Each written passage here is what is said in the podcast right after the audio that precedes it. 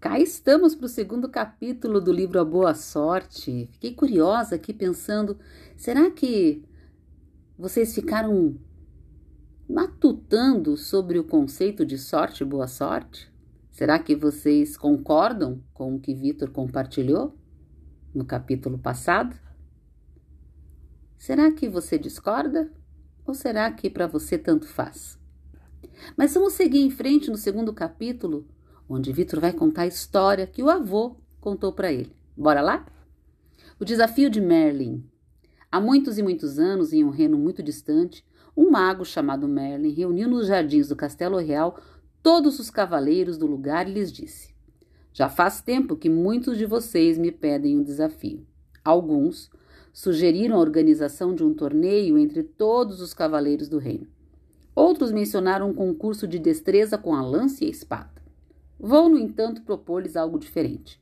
A expectativa era enorme. Merlin continuou. Soube que dentro de sete luas vai nascer em nosso reino o trevo mágico.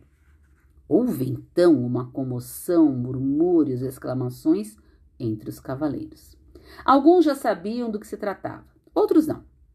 Merlin impôs ordem na assembleia. Calma, calma. Deixe-me explicar o que é o trevo mágico. É um trevo de quatro folhas único, que dá a quem o possui um poder igualmente único. A sorte sem limites. Sem limite de tempo nem de espaço. Proporciona sorte no combate, sorte no comércio, sorte no amor, sorte na riqueza, sorte ilimitada. Os cavaleiros recomeçaram a falar entre si com grande entusiasmo. Todos queriam encontrar o trevo mágico de quatro folhas. Alguns chegaram a ficar de pé e começaram a emitir gritos de vitória e fazer invocação aos deuses. Merlin novamente conseguiu aplacar o tumulto e retomar a palavra. Silêncio! Ainda não lhes disse tudo. O trevo mágico de quatro folhas nascerá no bosque encantado, para além das doze colinas, atrás do vale do esquecimento. Não sei onde ele nascerá exatamente, mas sei que será em algum lugar do bosque. Aquela empolgação inicial hum, veio abaixo. Primeiro fez-se um silêncio, e em seguida os suspiros de desânimo soaram por todo o jardim. Afinal, o bosque encantado era tão extenso quanto toda a parte habitada do reino. Eram milhares de hectares de mata densa e cerrada. Como encontrar um minúsculo trevo de quatro folhas naquele espaço imenso? Teria sido cem mil vezes mais fácil procurar uma agulha no palheiro. Pelo menos isso seria um desafio possível. Diante da dificuldade da empreitada, a maioria dos cavaleiros foi abandonando o castelo real, murmurando queixas, lançando olhares de desaprovação a Merlin ao passar por ele.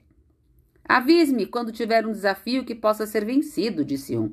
Se eu soubesse que se tratava disso, não teria nem me dado ao trabalho de vir aqui, reclamou o outro. Que desafio! Por que não nos envia um deserto para encontrar um grão de areia azul? Seria mais fácil, alfinetou outro com ironia. Um a um, os cavaleiros deixaram o jardim, atravessando as dependências do castelo para voltarem aos seus cavalos.